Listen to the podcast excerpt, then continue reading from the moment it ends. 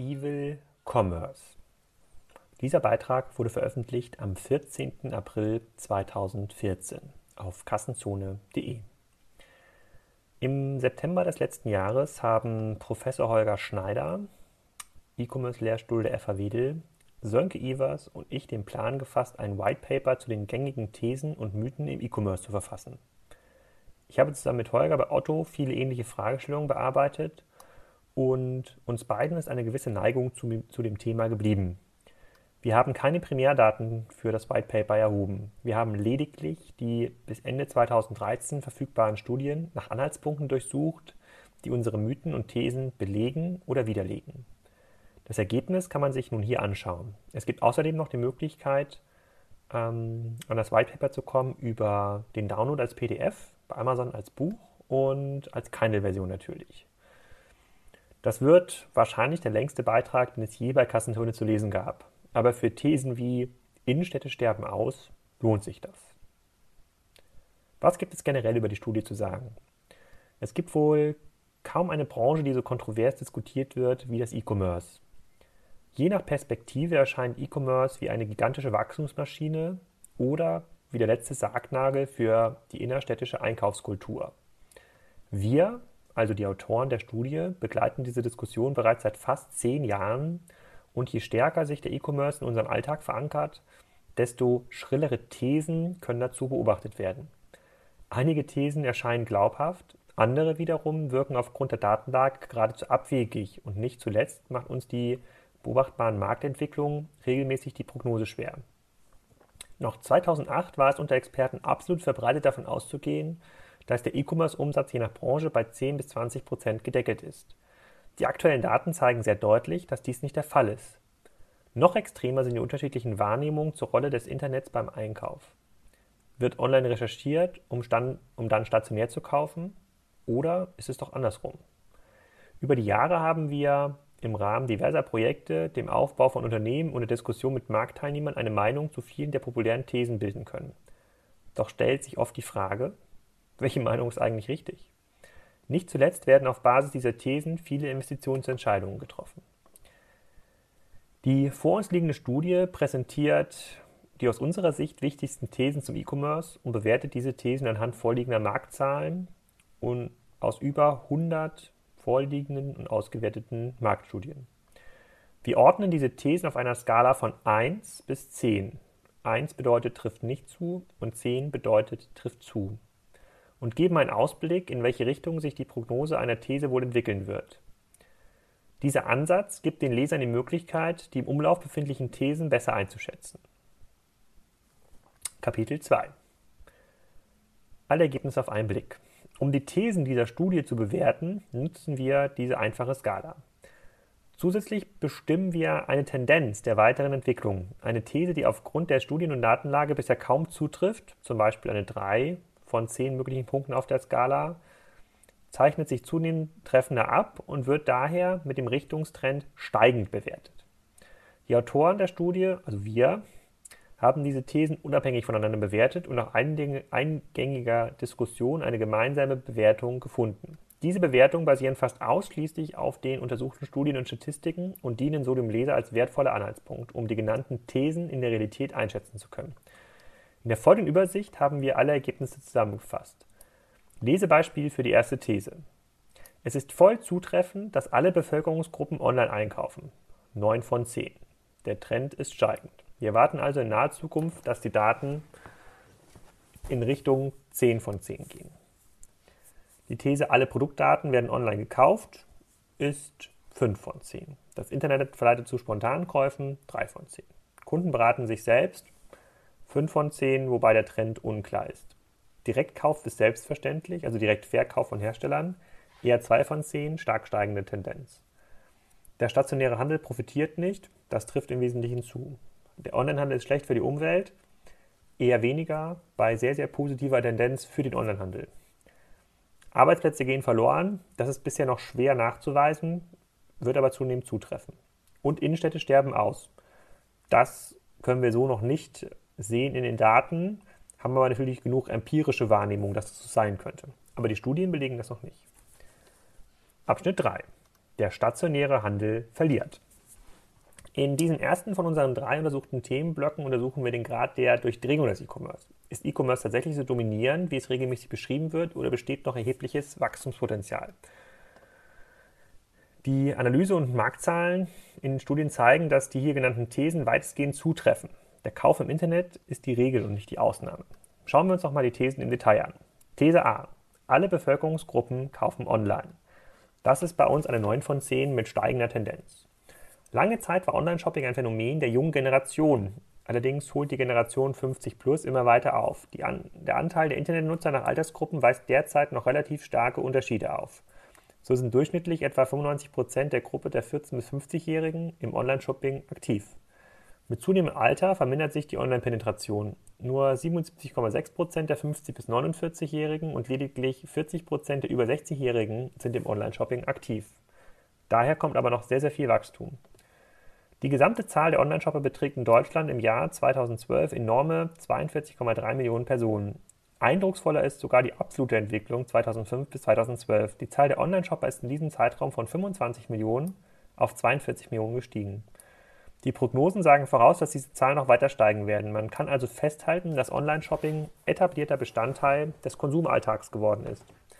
Bis eine nahezu vollständige Penetration vorliegt, sollte es allerdings noch etwas dauern, da te technikaverse Bevölkerungsteile nur langsam mit dem Internet in Kontakt treten. Neben der Penetration durch alle Bevölkerungsgruppen ist auch der durchschnittliche Warenkorb gestiegen. Von 2005 bis 2009 alleine um 38 Prozent von 60 Euro auf 84 Euro. Das ist ein weiteres Zeichen für die Akzeptanz und Nutzung von Online-Shopping in Deutschland und ist ein weiteres Indiz für das Wachstum der Gruppe der intensiven Online-Shopper. Wir bewerten These A, alle Bevölkerungsgruppen kaufen online mit 90% Zustimmung und einer ansteigenden Tendenz. These B. Es gibt übrigens neun Thesen für die, die Ihnen jetzt schon langweilig geworden ist beim Podcast. These B. Alle Produktarten werden online gekauft. In dem Maße, in dem Onlinehandel zum etablierten Kanal im Handelsmix geworden ist, so facettenreich sind inzwischen auch die Produktgruppen, die online gekauft werden. Zunehmend auch Produkte mit einer relativ hohen Beratungsintensität. Die Hemmschwelle für den Online-Kauf beratungsintensiver Produkte ist über alle Altersgruppen hinweg prinzipiell höher. Blickt man allerdings nur auf die Gruppe der Digital Natives, also der unter 30-Jährigen, bricht diese Hürde laut Allensbach-Studie zunehmend zusammen. So sind jüngere Internetnutzer in der Lage, sich selbst über das Produkt oder die Dienstleistung im Internet zu informieren. Hierbei helfen einerseits Kundenbewertungen und Empfehlungen auf Händlerwebsites, andererseits das Informationsangebot der Hersteller und Produktvergleichsseiten. Digital Natives beraten sich sozusagen selbst und lassen sich von einem möglichen funktionalen Risiko nicht abschrecken. Bezogen auf absolute E-Commerce-Umsätze sind fortlaufende, die fortlaufenden BVH-Erhebungen, die Produktgruppen Bekleidung sowie Unterhaltungselektronik, Elektronikartikel führen. Zudem weisen diese beiden Produktgruppen mit 30 bis 38 Prozent Umsatzwachstum von 2011 auf 2012 auch weiter ein hohes absolutes Wachstum auf. Auch in der BVH-Studie spiegelt sich wieder, dass beratungsintensive und teils hochpreisige Produktgruppen wie Möbel plus 58 Prozent bzw. Kosmetik und Parfüm plus 67 Prozent ein starkes Wachstum erfahren, wenn auch bei einer vergleichsweise geringen Basis. Die starken Wachstumsraten sowie die zunehmende Vielzahl der bestellten Produktgruppen zeigen, dass es noch ein deutliches Umsatzpotenzial im Onlinehandel gibt. Auch die älteren Nutzergruppen werden versierter im Umgang mit den digitalen Informationskanälen, was die Hürde, online zu bestellen, weiter sinken lässt. Zudem arbeiten Onlinehändler an besseren Produktdarstellungen sowie vertrauensbildenden Maßnahmen, die zuvor zurückhaltende Nutzer zum Online-Kauf bewegen sollen. Daher bewerten wir These B alle Produktarten werden online gekauft, mit aktuell zu 50 Prozent zutreffend, sehen aber in naher Zukunft eine deutliche Verstärkung dieses Trends. These C. Oh, jetzt habe ich mich ver verklickt. So, da sind wir. These C. Das Internet verleitet zu Spontankäufen. Spontane Einkäufe sind bisher im E-Commerce kaum zu beobachten. Mit dem Aufkommen der ersten größeren Social-Commerce-Geschäftsmodelle in den USA ca. 2005/2006 wurden in den einschlägigen Blogs und Publikumsmedien die folgende Annahme mehrfach diskutiert: Wenn Nutzer ihre persönlichen Lieblingsprodukte online besser empfehlen können, zum Beispiel in Form von Listen oder selbst gedrehten Videos, dann finden damit verbundene Nutzer, also deren Freunde, über diese Informationen zu neuen Produktideen. Zwei Jahre später war dann Facebook die Basis, um diese These weiter zu promoten. Die von uns untersuchte These ist durchaus glaubwürdig und hunderte Startups, die sich in den letzten Jahren daran versucht haben, zeigen, dass auch die Finanzierung dieser Idee möglich ist. In unserer Meta-Analyse konnten wir aber kaum Daten für die Stützung dieser These finden. Eine der wenigen Untersuchungen, die einen steigenden Einfluss von Social Media nachweisen, ist die Untersuchung von eMarketer aus den USA 2012, die 1000 weibliche Nutzer zu ihrem Einkaufsverhalten befragt haben. Diese Daten zeigen, dass sich die untersuchten Personen durchaus von den jeweiligen sozialen Netzwerken beeinflussen lassen, analog einer Empfehlung unter Freunden. Allerdings wird damit noch kein echter Beleg für die Steigerung von Spontankäufen geliefert. Zudem konnten wir kein belastbares Material finden, was die Anteiligkeit der E-Commerce-Einkäufe in Spontankäufe und geplante Käufe unterteilt. Wenn man lediglich die größeren E-Commerce-Unternehmen betrachtet und dort die einzelnen Kundenkonten untersucht, dann ist ein Rückschluss auf spontan versus geplant auch kaum möglich. Schauen Sie sich selbst mal Ihre Amazon-Kaufhistorie an. Wie viele Produkte in der Kaufhistorie waren geplant gekauft? Ein alternativer Untersuchungsansatz ist die Analyse der Umsätze von Spontankauf-Shops im E-Commerce. Diese Shops sind gemäß unserer eigenen, nicht ganz wissenschaftlichen Definition Shops, die von Kunden ohne Kaufabsicht frequentiert werden und oft zu einem Kaufabschluss verleiten. Dazu gehören zum Beispiel Shoppingclubs wie limango.de, brainsforfriends.de oder vonprivé.com. Der BVH, also der Bundesverband des deutschen Versandhandels, hat in seiner Umsatzerhebung für das Jahr 2013 erstmalig separate Zahlen für solche Shoppingclubs ausgewiesen. Laut der Zählweise des BVH hat dieses Geschäftsmodell in den beiden ersten Quartalen 2013 für 61 bzw. 96 Millionen Euro Umsatz gesorgt. Wenn man unsere Definition von Spontankäufen weiter auslegt, dann könnte man in diese Betrachtung auch alle durch große Rabattaktionen angestoßenen Umsätze einbeziehen. So gehört beispielsweise der Cyber Monday von Amazon und anderen Anbietern in diese Kategorie. Laut Angabe der Unternehmen werden an diesem Tag Rekordumsätze verzeichnet. Verleitet das Internet also zu Spontankäufen? Bezogen auf die darauf ausgelegten Geschäftsmodelle mag das stimmen. In der Summe ist das allerdings so noch nicht zu beobachten. Die Spontankauffähigkeit des stationären Handels ist deutlich ausgeprägter und im Internet so noch nicht abgebildet. Daher bewerten wir diese These eher niedrig, mit allerdings steigender Tendenz.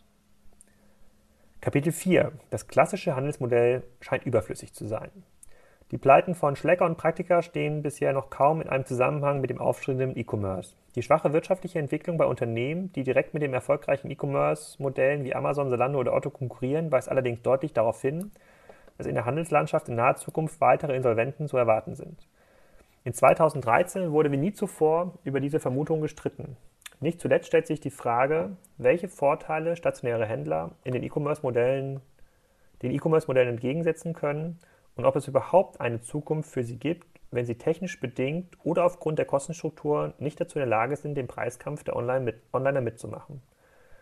Wir haben hier die drei Thesen. Kunden beraten sich selbst, Direktverkauf ist selbstverständlich und der stationäre Handel profitiert nicht.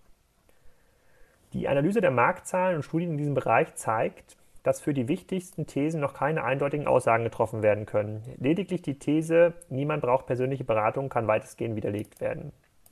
Bei den anderen Thesen zeichnet sich eine Entwicklung zugunsten des E-Commerce ab. These D. Kunden beraten sich selbst. Der stationäre Handel nimmt als wesentlichen Wettbewerbsvorteil für sich die persönliche Produktberatung in Anspruch. Kunden werden demnach besonders gut bei der Auswahl des Produkts beraten und durch den Kaufprozess geführt. Im Onlinehandel ist unsere These, dass sich Kunden selbst beraten. Wir erklären uns das konzeptionell durch die Unterschiede im Kaufprozess. Im stationären Handel sucht sich der Kunde erst den Händler und, und dort das Produkt. Im Onlinehandel sucht er sich erst das Produkt und dann den Händler. Das habe ich in einer sehr, sehr populären Abbildung von Kassenzone einmal verdeutlicht. Um selber ein Produkt qualifiziert auswählen zu können, müssen sich Kunden im E-Commerce selber beraten bzw. informieren. Die Studien und Marktdaten zu dieser These sind schwer zu interpretieren. Das E-Commerce Center Köln hat fast 1000 Kunden zu den Gründen für den Kauf online versus stationär befragt. Der zentrale Grund für den stationären Kauf war die fehlende Haptik online und zentrale Gründe für den Online-Kauf waren Abwicklungsgeschwindigkeit und der Preis. Lediglich 25 Prozent der Befragten haben angegeben, dass ihnen online die persönliche Beratung gefehlt hat. In einfach vergleichbaren Sortimenten wie zum Beispiel Technik und Reisen dürfte die Beratungskomponente online einfacher abbildbar sein als in sehr individuellen Sortimenten wie zum Beispiel Unterwäsche oder Werkzeug. Leider gibt es in diesem Bereich weder Untersuchungen, welche die verschiedenen Sortimente trennen, noch gibt es diese Befragung über mehrere Jahre hinweg, so dass sich Zeitreihenanalysen anwenden lassen würden. Ob eine Live-Videoberatung via Internet, wie zum Beispiel bei Butlers, wirklich zu besseren Online-Conversions führt und damit dem stationären Handel in beratungsintensiven Segmenten seine Position streitig macht, ist bisher unklar.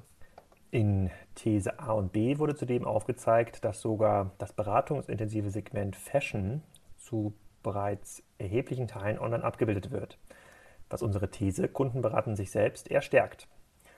Zudem ist der Anstieg der Produktbewertung auf den einschlägigen Online-Plattformen selbst für Laien ersichtlich. Aus unserer Sicht ist die These durch empirische Beobachtung durchaus haltbar.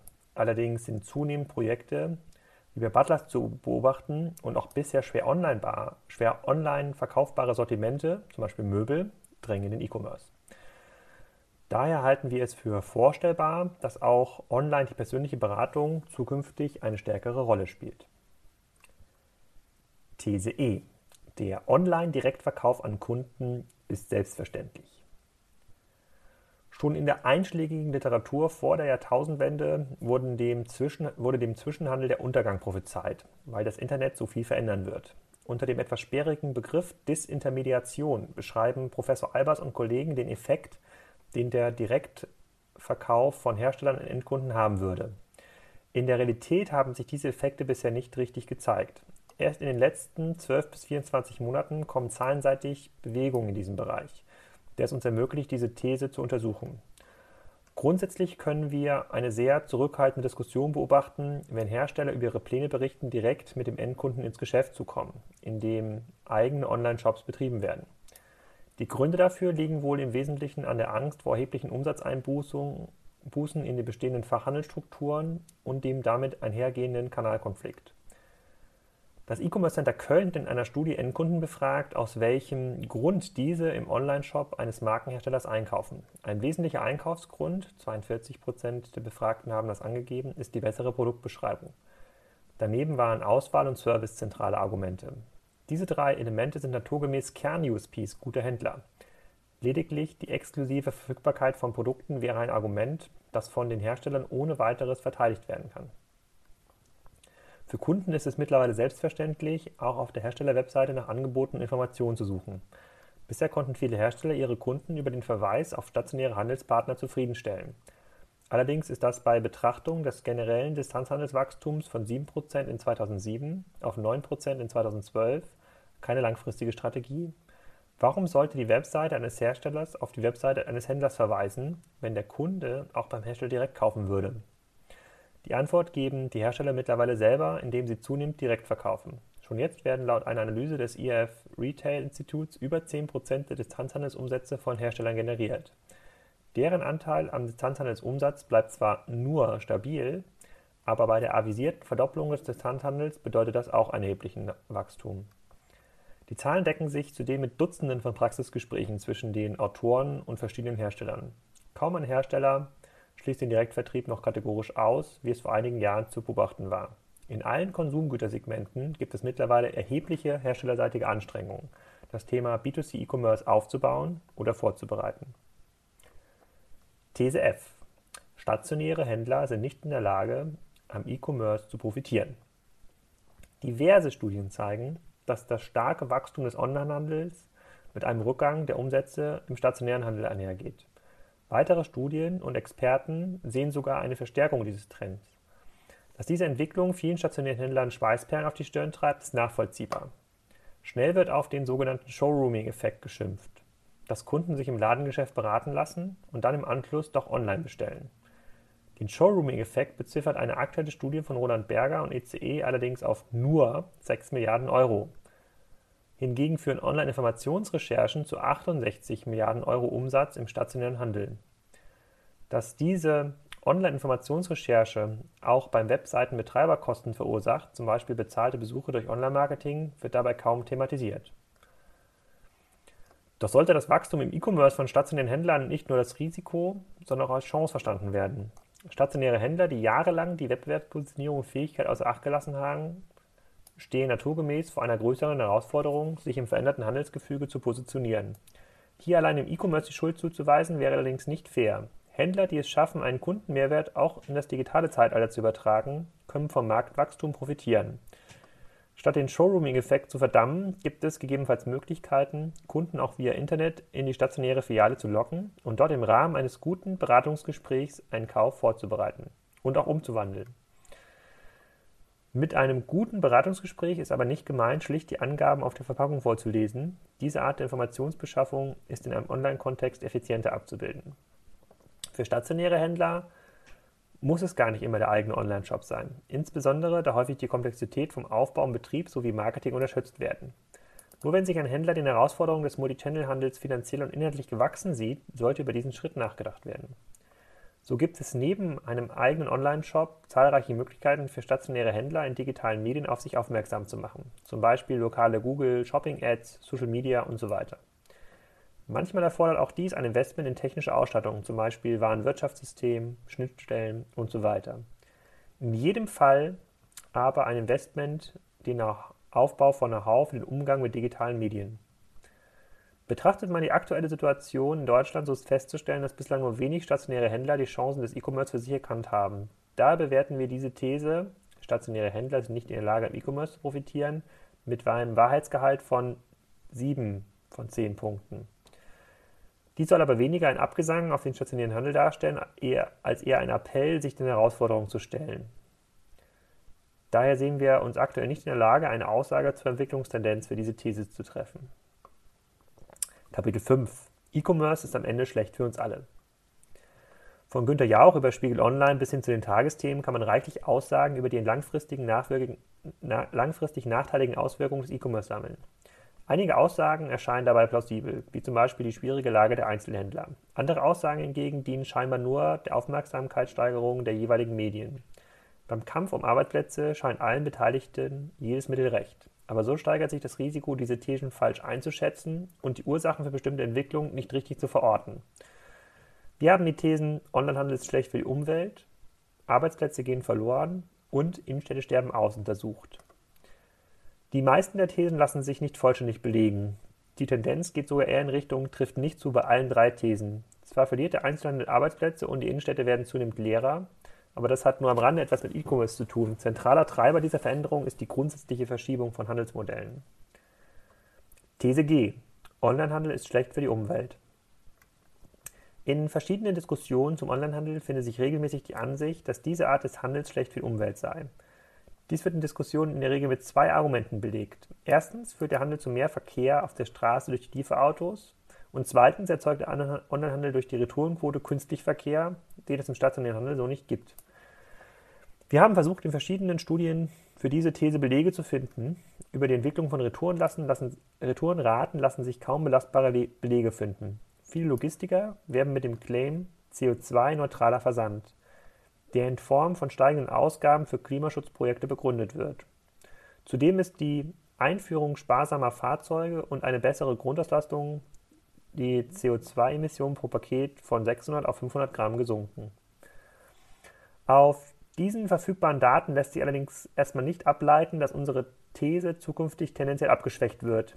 Wie umweltschädlich E-Commerce wirklich ist, wird in keiner uns bekannten Studie beschrieben. Auch sind kaum Auswirkungen über versteigenden Verpackungsmüll oder die Verwendung wiederverwendbarer Packung zu, Verpackung zu finden, die oft als weiteres Argument für die fehlende Umweltverträglichkeit des Onlinehandels aufgeführt werden. Wir verweisen daher an dieser Stelle auf eine einfache Modellrechnung, um zu erklären, dass sich E-Commerce per se erst einmal nicht als Umweltsünder darstellen lässt. Erstens, wir betrachten 100 Kunden, die im Schnitt 5 Kilometer zum nächsten Elektronikmarkt entfernt wohnen. Die Kunden selber wohnen alle im selben Postleitzahlengebiet und im Schnitt 1 Kilometer voneinander entfernt. Wenn alle Kunden ein Produkt aus dem Markt kaufen wollen, dann legen sie eine Gesamtstrecke von 1000 Kilometer zurück. Wenn ein Lieferwagen bei dem Markt losfahren würde und alle Kunden bedient, dann müsste dieser Wagen erstmal 5 Kilometer zum ersten Kunden fahren, dann noch 99 Mal jeweils 1 Kilometer zum nächsten Kunden zurücklegen, um danach leer zum Markt zurückzukehren. Er kommt auf eine Strecke von 109 Kilometer. In Summe hätte hier der Distanzhandel 891 Kilometer gespart. Also er ist neunmal umweltfreundlicher als der direkte Handel im stationären Geschäft. Diese Rechnung ist sicherlich nicht pauschal auf jeden Anwendungsfall übertragbar. Sie wird abgeschwächt von dem Argument, dass die Versandzentren in der Regel weiter außerhalb der Ballungsgebiete sind und von der E-Commerce induzierten Schwächung der kleineren Geschäfte in G-Reichweite natürlich auch ein nachteiliger Effekt ausgeht. Wenn man sich einen Kugelschreiber bei eBay bestellt, den man vorher im Geschäft nebenan bestellt hat, dann ist der umweltschädliche Aspekt kaum von der Hand zu weisen. In Summe finden wir kaum Belege dafür, dass der Umwelthandel schlecht für die Umwelt, dass der Onlinehandel schlecht für die Umwelt ist. Die Daten weisen sogar darauf hin, dass sich viele Faktoren, Auslastung, Spritverbrauch, Retourenoptimierung im positiven Sinne verändern. These H. Arbeitsplätze gehen verloren. Zwar sind im stationären Handel laut Handelsverband Deutschland seit 2004 einige hunderttausend neue Beschäftigungsverhältnisse entstanden. Das Wachstum speiste sich allerdings im Wesentlichen aus Teilzeitbeschäftigten sowie geringfügig Beschäftigten und stagnierte zuletzt. Ein erneutes Wachstum der Beschäftigungszahl im stationären Handel in naher, ist in naher Zukunft nicht zu erwarten. Im Gegenteil, durch die Schieflage großer Handelsunternehmen kommt es zum Wegfall zahlreicher Jobs, zum Beispiel Schlecker, Weltbild, Karstadt. Weitere Arbeitsplätze fallen weg, weil immer mehr Produkte direkt von Herstellern an den Endkunden verkauft werden, nicht zuletzt über deren eigene Online-Shops. Die Zwischenhandelsstufen und die Zahl der dort Beschäftigten schmelzen. Die zunehmende Verlagerung von Umsätzen in den E-Commerce führt allerdings nicht im gleichen Maße zu einem Wachstum der Arbeitnehmerzahlen im Onlinehandel. So zeigt eine Studie aus den USA, dass der Pro-Kopf-Umsatz im stationären Einzelhandel bei ca. 210.000 Dollar je Mitarbeiter liegt. Bei Amazon liegt der Pro-Kopf-Umsatz hingegen bei 710.000 Dollar je Mitarbeiter. Es sind also bei Amazon weniger als ein Drittel der Arbeitskräfte notwendig, um die gleichen Umsätze zu entziehen wie ein stationäres Geschäft. Natürlich legen noch nicht alle Online-Händler eine Effizienz wie Amazon an den Tag, aber viele E-Commerce-Player eifern diesem Vorbild nach. Vom E-Commerce-Boom profitiert natürlich auch eine ganz andere Branche, die Logistikdienstleister. Ein erster Blick auf die Entwicklung der Lager- und Transportarbeiter in Deutschland zeigt, dass deren Zahl in den letzten Jahren leicht zugenommen hat. Die Hoffnung, dass sich dieser Trend fortsetzt, wäre allerdings verfrüht. Auch in der Logistik führt der technische Fortschritt zu Effizienzgewinnen, insbesondere bei der Automatisierung von Pick- und Pack der Pakete. Aufgrund der zuvor dargestellten Erkenntnisse bewerten wir die These, Arbeitsplätze gehen verloren mit aktuell 50% zutreffend ein. Bei weiterer Umsatzverlagerung in den Onlinehandel sowie stärkeren Effizienzsteigerungen bewerten wir die Tendenz allerdings steigend. Jetzt kommen wir zur letzten These, These I, die Innenstädte sterben aus. Im Zusammenhang mit dem E-Commerce-Wachstum kann regelmäßig die These vom Aussterben der Innenstädte beobachtet werden. Grundsätzlich glauben wir auch, dass E-Commerce zu deutlich sinkenden Umsätzen bei stationären Händlern führt. Allerdings sind die schon weitgehend unattraktiven Innenstädte oder Einkaufsstraßen kleinerer und mittler, mittlerer Stelle, mittlerer Städte nicht durch den Boom in E-Commerce erklärbar. In einer Studie von Bearing Point wird aufgezeigt, dass die Verkaufsfläche in Deutschland von 2000 bis 2010 um 12 Prozent auf 122 Millionen Quadratmeter angestiegen ist. Im gleichen Zeitraum ist die Flächenproduktivität aber um 19,4 Prozent gesunken. Der stationäre Handel ist also flächenmäßig insgesamt gewachsen. Allerdings zeigen die Zahlen, dass die wachsende Fläche nicht das Wachstum des E-Commerce kompensieren konnte. Das Flächenwachstum des stationären Handels fand im Wesentlichen auf neu erschlossenen Gebieten in Klammern grüne Wiese statt oder Shoppingcenter, weil Innenstädte für diese expansive Strategie gar nicht genug Fläche vorgehalten haben. Die Verteilung der Einzelhandelsumsätze je nach Kanälen aus der gleichen Studie bestätigt die aufgestellte Vermutung, dass die sinkenden Flächenproduktivitäten auch ein Ergebnis des E-Commerce-Wachstums sein muss. Der stationäre Handel verliert zunehmend Umsätze an den Distanzhandel. Steigende Mieten in guten Lagen in den großen Städten, also über 250.000 Einwohner, kaschieren diese Entwicklung. In der Analyse des ähm, HWWI, was immer das jetzt auch sein mag, 2013 werden lediglich, werden lediglich die kleineren Städte mit einer sinkenden netto-kalten Mietenentwicklung ausgewiesen. In Summe dürfte das nach unseren Beobachtungen auch kurz- bis mittelfristig die größeren Städte treffen. Auch wenn sich empirisch diese These der steigenden Innenstädte belegen lassen müsste, liegen aus unserer Sicht keine belastbaren Daten vor, die das bestätigen können. Daher werten wir den Wahrheitsgehalt nur als gering ein und geben keine Tendenzaussage.